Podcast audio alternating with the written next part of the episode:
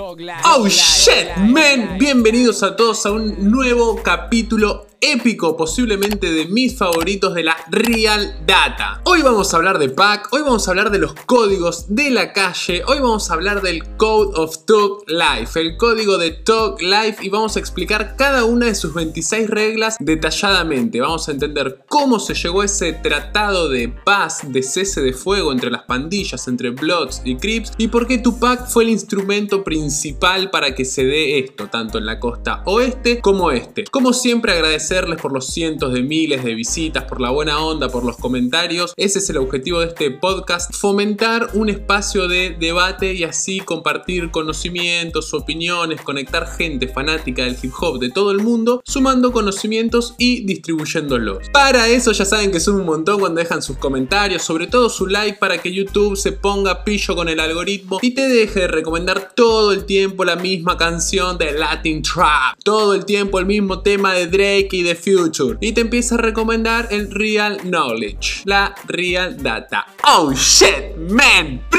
Ahora sí empezamos. Agosto de 1992 en Los Ángeles, más precisamente en Watts, costa oeste de Estados Unidos. Para entender cómo se llega a este punto es fundamental que entendamos qué significa Talk Life, porque la mayoría de gente dice vida de matón, lo asocia a matón y está mal la traducción literal del diccionario. Eso es algo fundamental y es algo por lo que también hago el podcast para resignificar un montón de conceptos que están equivocados en el inconsciente colectivo de la gente. Explico qué significa Talk. Tupac bien dijo, yo no inventé Tug Life. Yo lo diagnostiqué. Y Tupac también es el que dice que no es el significado literal. Él concibe a los thugs, a los matones, como a la gente desprovista, marginada, a los que no tienen nada y de nada quieren hacer algo, salir adelante, construir algo. Esto viene porque la palabra thug se empezó a usar en Estados Unidos de manera peyorativa, discriminatoria, para los afroamericanos justamente marginados. Entonces, lo que hizo Tupac fue resignificarla, algo que utilizaban para discriminarlos, él lo usó con orgullo nosotros no tenemos nada, pero queremos construir algo, salir adelante. Eso es, no es un tipo violento y demás, como querían la elite, el sistema, retratarlos. Todo esto viene por, para entenderlo mejor, la década del 80, la explosión de la era del crack, el PCP, polvo de ángeles, el desempleo, el receso de final de los 80, la explosión de inmigración latina en South Central, por ejemplo, las rivalidades entre las minorías y demás. Todo esto lleva a una explosión que hay que entender y que cuando lo entiendes y lo vean van a entender mucho más al gangster rap, sobre todo discos como The Chronic, Doggy Style, en el contexto en el que fueron gestados. Yo se los voy a contar brevemente para que ustedes lo investiguen, les va a encantar, acuérdense lo que les digo, y con esto van a entender muchísimo más el rap que a ustedes les gusta. 1991, asesinato de la talla Harlins. Investiguen sobre el caso de la chica de 15 años que le disparó la dueña de una tienda por la espalda pensando que se estaba robando un jugo cuando ella lo iba a pagar. La declaran inocente en libertad, pues no una amenaza para la sociedad, la gente no podía creer lo que había sucedido, ya estaba indignadísima. En 1992, un caso icónico, lo mencionan en cientos y cientos y cientos de canciones y es fundamental que ustedes lo sepan para entender muchísimo más el contexto del hip hop, sobre todo el gangsta rap de esa época. El caso de Rodney King, muelen a palos a un afroamericano, la policía que lo detiene en su coche, venía manejando una persecución y lo arruinan, lo explotan el ojo, lo dejan a la miseria. Un vecino con una cámara profesional filmó todo. Empezó a reproducirse ese video en la televisión constantemente, se filtran los audios de la policía que lo trataban de animal, decían cosas extremas y frente a ese acto de brutalidad policial que quedó expuesto, es lo que la gente dice que ellos vivían cotidianamente desde hace muchísimos años, queda expuesto. Los policías van a juicio, los liberan sin cargos. En ese momento la gente ya tan indignada y tan cansada de todo sale a destruir la ciudad. La mayor sublevación social, popular de la historia de Estados Unidos. Y cuando vean las imágenes tan crudas y tan impactantes van a decir, una de las principales ciudades del mundo y hace relativamente poco, en 1992, les va a cambiar el panorama de su entendimiento del hip hop. Además de investigarlo en Wikipedia, buscar en YouTube y demás, yo les recomiendo un documental que encapsula todo esto y que es increíble, se llama LA92, está en Netflix.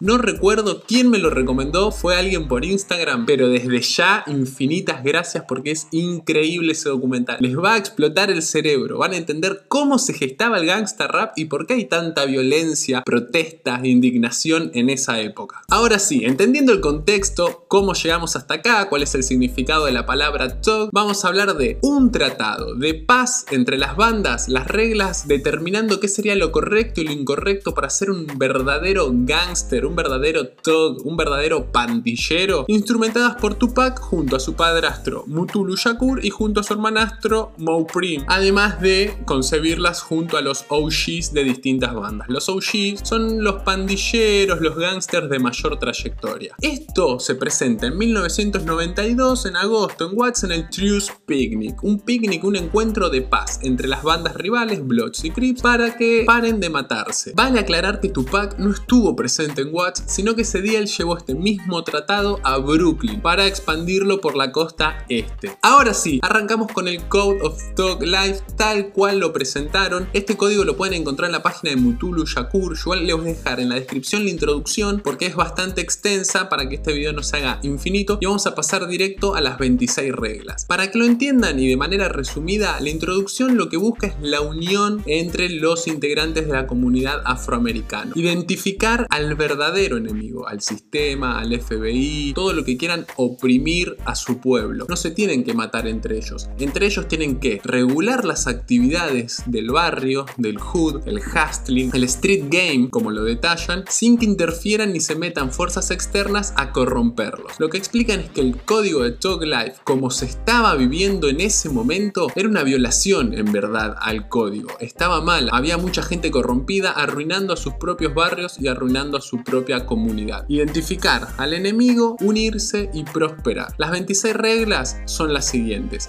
Interesa muchísimo que me cuenten testimonios, experiencias de si creen que hay alguna que siga vigente, si en la actualidad se respetan en sus barrios, en sus países, en las calles de donde ustedes viven. ¿Hay algo de estos códigos vigentes? ¿Se mantienen? ¿Cómo lo ven? Las reglas son 1. Todos los nuevos jugadores de este juego deben saber que A se volverán ricos. B. Irán a prisión. C. Morirán. Lo primero es tener claro las reglas del juego si las querés jugar. 2. Los líderes de cada crew bando son responsables de sus compromisos legales y financieros de los miembros de su crew.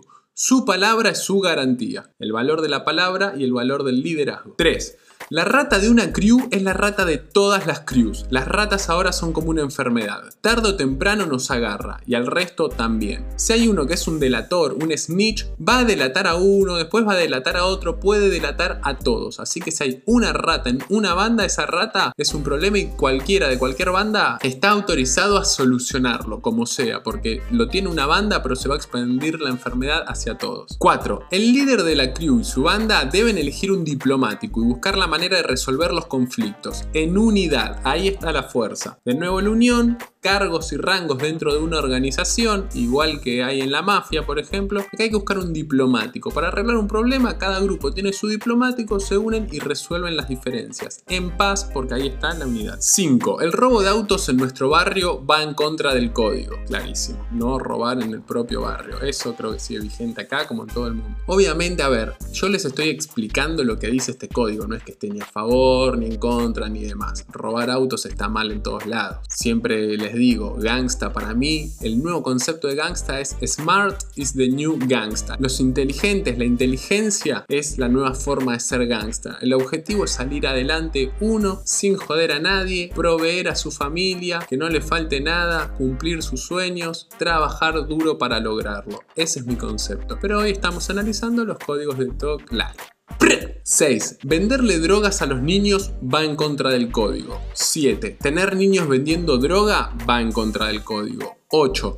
Nada de venta de drogas en las escuelas. Creo que esto está más que claro apostar a la juventud, sacarlos adelante, no hundirlos. 9. Desde que la rata de Nicky Barnes abrió la boca, ser una rata se está volviendo aceptable para algunos. Nosotros no lo toleraremos. Nicky Barnes, investiguenlo, también está bueno, era un capo de la heroína de Harlem en los 70 que en un momento empezó a cooperar con los federales y usó una excusa similar a la de Tekashi, que habían estado con su mujer, que le robaban plata y demás. Acá lo que están diciendo es que parece que está de moda ser un delator. Algo similar a lo que está sucediendo un poco ahora, pero que en el código de Talk Life eso no está avalado bajo ningún punto. 10. Los delatores están fuera de acá. 11. Los chicos de azul no manejan nada. Nosotros lo hacemos. Controlamos el barrio y nos aseguramos que sea seguro cuadra por cuadra para todos. Con los chicos de azul no se refiere a los crips, sino que se refiere a la policía. Ellos están en el control de lo suyo, no los demás con otros intereses. 12. No se le vende drogas a las mujeres embarazadas. Eso es matar a un bebé eso es un genocidio. Cuando se refiere a las mujeres y a los hombres, por lo general en el código los detalla como sisters and brothers, hermanas y hermanos. Todo esto es una costumbre dentro de la comunidad afroamericana. 13. Conozcan a su objetivo. ¿Quién es realmente su enemigo? Lo que les dije, no son enemigos entre ellos, entre ellos son hermanos. El enemigo está fuera y tiene otros intereses distintos a los de su comunidad. 14. Los civiles, o sea, la gente a pie, común y corriente, no son objetivo y deben estar a salvo. 15. El daño a los niños no será perdonado. Por más que se equivoquen, el que lastima a un niño no va a ser perdonado dentro de este código. 16. El ataque la casa de cualquiera donde se sepa que vive su familia deberá ser cambiado o asegurado. Lo mismo que venimos hablando. Si tienen que arreglar una disputa, si le van a caer a uno porque se pudrió o por lo que sea, pero saben que ahí vive la familia, se cancela ese ataque o tienen que resolverlo de otra manera. No pueden haber personas que no estén involucradas en este tipo de vida que sufran las consecuencias por este tipo de vida. 17. La brutalidad sin sentido y la violación deben parar. 18. No se debe abusar de los mayores. Así pónganlo en un cuadro. No se debe abusar de los mayores. Cualquiera que se jacte o que cancheree de haber hecho algún acto delictivo a un mayor de edad, obviamente que a quien sea, pero a un mayor, ese ni es hip hop es nada, es lo peor, lo más bajo de la escala. 19. Respeten a nuestras hermanas, respeten a nuestros hermanos. 20. Las hermanas involucradas en este estilo de vida deben ser respetadas si ellas mismas se respetan. 21. Las disputas militares sobre negocios dentro de la comunidad deben manejarse profesionalmente y no en la cuadra, no ser un cachivache. 22. Nada de disparos en las fiestas. 23. Los conciertos y las fiestas son territorios neutrales. Nada de disparos. 24. Conozcan el código. Es para todos. 25. Sean reales y verdaderos. Sigan el código de Talk Life. 26. Protéjanse en todo momento. ¡Oh, shit! Picante, mucha data mucho conocimiento, reglas de cómo ser un verdadero gangster, podríamos decirlo. Esto fue el código de Talk Life. Les dejo la introducción, que igualmente ya se las expliqué, en la descripción del video. Y lo que más me interesa es que generemos un espacio de debate, de opiniones, experiencias y de testimonios. Así que voy a estar leyendo los comentarios, respondiendo. Súmense ahí, no se olviden de su like. Gracias a todos los que se suscribieron y a los que no, ya saben, el contenido de hip hop más represent, más real y mejor explicado está en la Real Data. Ahí nos vemos en el próximo episodio, como Nate Dogg, Dr. Dre y Snoop. ¡Oh, shit!